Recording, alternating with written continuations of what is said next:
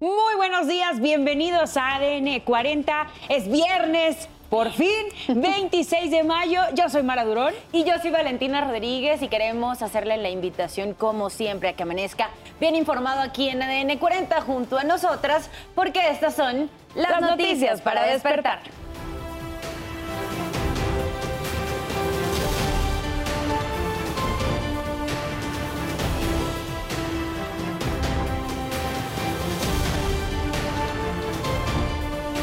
¿Quieres, puedes escoger cualquier otro lado de este pueblo. ¿Por qué estás escogiendo el lugar donde yo tengo derecho de dar clases de tenis? Eres un no eres abogado, eres don nadie, eres eres un niño actuando como tú quieres, eres grande. ¿Y sabes qué? Ya estoy harto de esa situación. ¡Harto! Actúas como un adulto, actúas como una persona con honor, con, con ese respeto, con ética, con morales. Ahorita estás actuando como un criminal. Un extranjero insulta a niños mayas por usar cancha de tenis en Quintana Roo. Secretaría de Salud Federal confirma 23 casos de meningitis en pacientes de Tamaulipas que se infectaron en clínicas privadas. Sentenciaron a 10 años de prisión al actor Héctor Parra por corrupción de menores. Se encuentran a salvo las boletas electorales que se usarán en la elección gubernamental de Coahuila tras el incendio en el Instituto Electoral Estatal. Bomberos de España tuvieron que romper una pared para rescatar a un hombre que pesaba 250 kilogramos y quedó atrapado en su departamento por los kilos de basura que acumuló. No se pierda más adelante la buena noticia del día. Le mostraremos a un hombre que volvió a caminar gracias a un implante medular que se conecta con su cerebro. ¿Y qué pasó durante la madrugada de este viernes? Nos los cuentas tú, Oscar Mendoza. Adelante. Muy buenos días. Fue alrededor de la medianoche cuando inició un incendio ahí en la zona oriente de la capital mexicana, en la colonia Santa María hasta Huacán. Se quemaba una bodega en donde almacenan eh, materiales para reciclar. Pero vamos a ver toda la información en la siguiente nota. Servicios de emergencia fueron alertados por un incendio en la colonia Santa María hasta Huacán, en Iztapalapa. Se quemaba una bodega donde se almacenan botellas de PET y plásticos triturados para reciclar. Ya cuando llegué se estaba quemando. Es una fábrica de desperdicio, como se puede decir. La zona fue acordonada por policías de la Secretaría de Seguridad Ciudadana. Se evacuaron aproximadamente 100 personas de manera preventiva de eh, inmuebles vecinos. Mm, no, y lo importante es que hay saldo blanco y, y no hubo solo daños materiales, no hay pérdidas humanas. Continúan trabajando los servicios de emergencia en este incendio, donde se quemaron aproximadamente mil metros cuadrados de superficie de una bodega en donde almacenan en su mayoría PET. Bomberos de la Ciudad de México arribaron de las estaciones cercanas para combatir las llamas que fueron extinguidas alrededor de la una de la madrugada.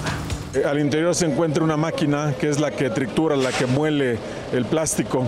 Ahí es donde encontramos el punto más caliente, eh, es donde primero eh, se origina el calor, se expande a los mil metros cuadrados más o menos. Eh, afortunadamente por la pronta llegada de los compañeros empezaron a aplicar el espumógeno con el agua y nos dio muy buen tiempo para parar el incendio. Las labores de enfriamiento se prolongaron hasta las 2 de la mañana para evitar que volviera a reavivar.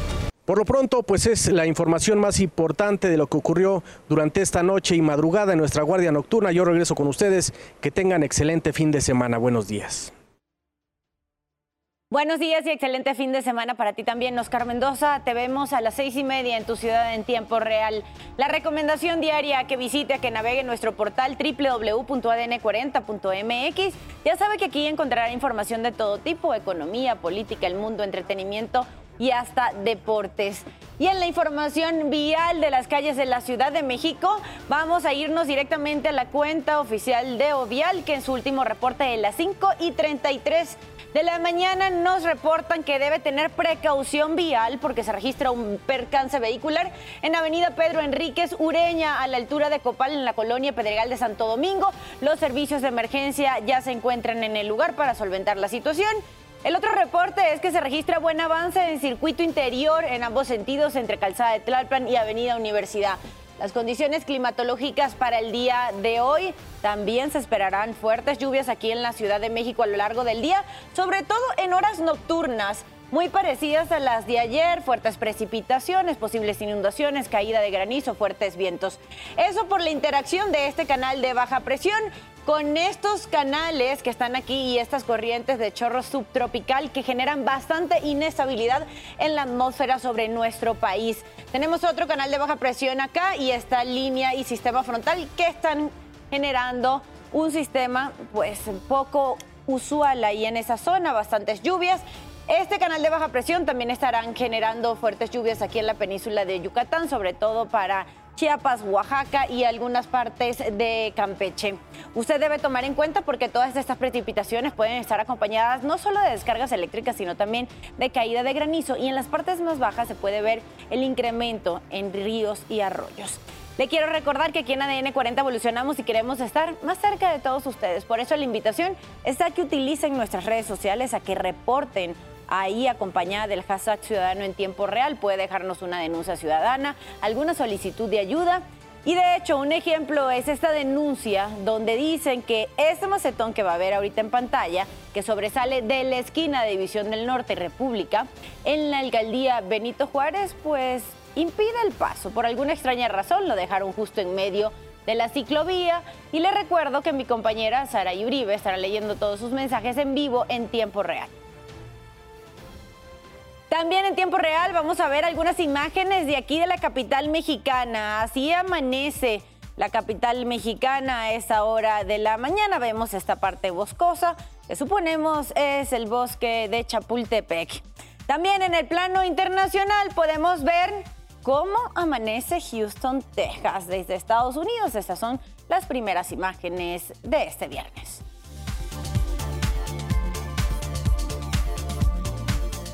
5 de la mañana con 37 minutos. En nuestro resumen de noticias, Viridiana Hernández, oficial de Seguridad Pública de Ecatepec, denunció ser víctima de hostigamiento por parte de sus compañeros. En el video aseguró que nadie resuelve sus quejas, por lo que se dijo se suicidaría para que las autoridades se pongan a trabajar. Sin dar muchos detalles, mencionó que lo único que ha hecho es defenderse. Personal de Catepec la localizó y canalizó al Centro de Control y Confianza, donde recibirá atención psicológica para determinar si puede realizar tareas de seguridad pública. La agente Hernández entregó su arma y no realizará actividades que pongan en riesgo su integridad física ni la de los ciudadanos. Y no deja de estarme hostigando. Pero no tienen ni siquiera los malditos pantalones para escucharme como elemento. Ni como ciudadana tengo voz ni voto. Si no vienen, me voy a quitar la vida aquí mismo. Aquí mismo y con mi arma de cargo. Una cámara de seguridad captó a un par de mujeres que entran a robar a una tienda de lentes que se encuentra en una plaza comercial en Zapopan, Jalisco. En las imágenes se observa que ambas están viendo la mercancía, están en un aparador, le piden al empleado que les muestre varios anteojos, Mientras el joven los estaba sacando, la que viste el saco rosa aprovechó para agarrar unos lentes que estaban en exhibición y guardárselos en la parte trasera del pantalón. La Fiscalía de Quintana Roo vinculó a proceso a Eric N. Se le señala por la violación de un adolescente en Cancún. El sujeto contactaba a sus víctimas, principalmente adolescentes, mediante una aplicación digital de búsqueda de trabajo. El delito se le imputa, que se le imputa, o esto ocurrió el 5 de mayo, cuando la menor ofreció sus servicios como niñera. A través de engaños, Eric N. la subió a un automóvil para llevarla a una casa donde la agredió sexualmente en reiteradas ocasiones. Un juez de control le dictó prisión preventiva oficiosa por dos años, con cierre de investigación complementaria en tres meses. Un incendio destruyó una fábrica de sombreros en el centro de Sydney, Australia. Las intensas llamas ocasionaron que una parte del edificio de siete pisos colapsara. Más de 30 camiones de bomberos y 120 elementos tardaron varias horas en controlar las llamas. Edificios cercanos fueron desalojados. No se reportaron personas heridas.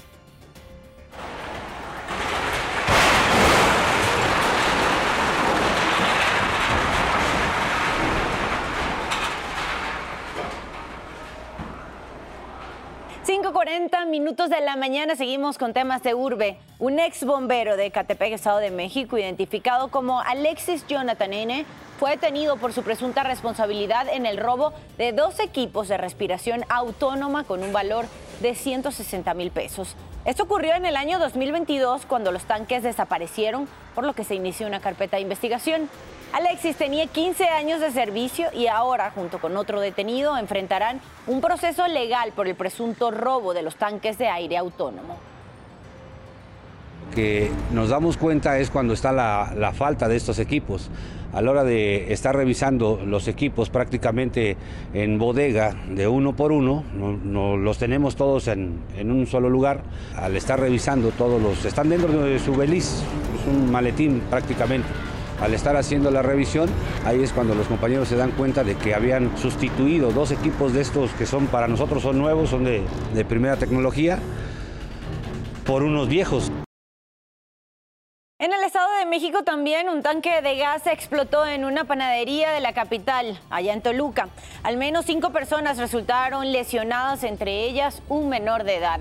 Los hechos ocurrieron en un establecimiento ubicado en la colonia Morelos, en la primera sección. La fachada de la panadería quedó totalmente destruida. Un restaurante y varios vehículos que estaban cerca a la explosión también resultaron dañados. Omar García Garfush, secretario de Seguridad Ciudadana de la capital, informó sobre los recientes operativos en los que se desarticularon varias bandas delictivas. Fueron desarticuladas dos bandas delictivas, dicen las autoridades, de las más violentas de la capital mexicana. Señalan que su zona de operación es la zona centro y realizan actividades de secuestro, extorsión, cobro de piso, homicidio y venta de drogas el cual se caracteriza por tener un alto grado de violencia hacia sus víctimas, a quienes grababan mientras las agredían físicamente, para posteriormente enviar los videos a sus familiares como medida de presión para obtener un pago en total, los detenidos son nueve. Las autoridades sostienen que las bandas no tenían relación entre sí y son el resultado de fragmentaciones del grupo criminal La Unión. Son escisiones de lo que se conoció en su momento como La Unión. Son células muy locales, son muy jóvenes, con un alto grado de violencia. Son señaladas por tres casos de secuestro. En uno de ellos asesinaron a una joven víctima de 19 años. Fue localizada el 8 de abril en un domicilio de la colonia Guerrero.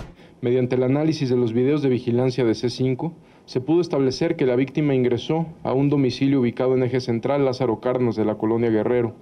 Ingresa de manera voluntaria, se, ve en los videos. Han detectado dos formas de extorsión, presencial y telefónica. Tenemos, entre otros tipos de extorsión que hay, los dos principales son la extorsión presencial, donde nosotros cada que tenemos una denuncia así la tratamos como si fuera un secuestro, y la otra es una extorsión telefónica que ahí no vemos tanto un riesgo de, de daño físico, pero es una percepción y un miedo tremendo que le genera a la gente. Mientras tanto, la extorsión y cobro de piso sigue siendo un delito frecuente en la capital mexicana, incluso en pleno centro histórico. Ricardo Torres, Fuerza Informativa Azteca. Cambiamos información, 5 de la mañana con 43 minutos. Momento de conocer la información deportiva. Uy, empate ayer. El domingo se define eso. Arrancamos con la información deportiva para despertar. Se fueron los primeros 90 minutos de la final del fútbol mexicano, donde Chivas y Tigres igualaron sin goles en el volcán, para definir todo en el estadio Akron. El delantero uruguayo de América, Jonathan Rodríguez, fue operado de la rodilla derecha y podría perderse el inicio del torneo Apertura 2023. El Mallorca de Javier Aguirre logró derrotar por la mínima diferencia al Valencia, el conjunto del Mallorca cerró de esta manera una gran campaña como local. El Manchester United se impuso cuatro goles a uno al Chelsea en este partido correspondiente a la jornada 32 de la Premier League. El United con la victoria aseguró la Champions League. Con un 110 a 97, los Celtics de Boston extendieron un partido más la serie del final de la conferencia, reduciendo la ventaja del Miami Heat 3 a 2. Con información deportiva de Mauricio Ramírez, ADN 40. Tus comentaristas favoritos te llevarán a vivir la emoción y la pasión de la gran final del fútbol mexicano. La dejan para Bozul. ¡Gol! El domingo, final vuelta. Chivas Tigres. A las 7.30 de la noche por Azteca 7. 5.45 minutos de la mañana pasamos a revisar cómo despierta el mundo. En la ciudad de Nagano, Japón, la policía detuvo a un sujeto que apuñaló a una mujer y luego, con un rifle de caza, mató a dos policías y a una persona más. Encontrada en el edificio donde se atrincheró 12 horas después de este ataque fue puesto en custodia este sujeto que vestía traje camuflado, lentes de sol y gorra. Los homicidios son muy inusuales en Japón, donde la posesión de arma está altamente regular. Ya hay cinco detenidos por la estampida ocurrida el sábado pasado en uno de los pasillos del estadio Cuscatlán del Salvador. Son tres directivos del equipo Fútbol Alianza, así como del gerente la empresa encargada del recinto y el encargado de las llaves del estadio. Enfrentarán cargos de homicidio culposo, lesiones culposas y estragos públicos. Además, tres doctoras que estaban de turno el día de la tragedia fueron suspendidas porque tuitearon. Qué mal día para estar de turno, aunque después se disculparon. De acuerdo con investigaciones preliminares, las entradas se agotaron y organizadores vendieron boletos de partidos anteriores, por lo que había más personas de lo permitido. Presta atención, ya no se puede fumar marihuana en las calles del centro histórico de Ámsterdam. Quien lo haga será remitido a la policía y pagará una multa de 100 euros, es decir, casi 2 mil pesos mexicanos. La prohibición aplica en toda la zona roja, la Plaza Dam y Damrak. Fumar marihuana está permitido en las terrazas o dentro de cafeterías, pero en la calle ya no. Así los turistas no dejarán de visitar Ámsterdam y los negocios, los clientes consumirán más. TikTok reveló que trabajan en su propio chatbot con inteligencia artificial capaz de recomendar contenido a partir de lo que los usuarios le pregunten. Su nombre es Taco y según la plataforma se encuentra en las primeras etapas de exploración. La inteligencia artificial se encuentra en una prueba limitada para usuarios seleccionados de Filipinas. Y usted ya está bien informado y con todos los datos que necesita saber antes de salir de casa. Por favor, manténgase conectado en todas nuestras plataformas porque ADN 40 siempre conmigo.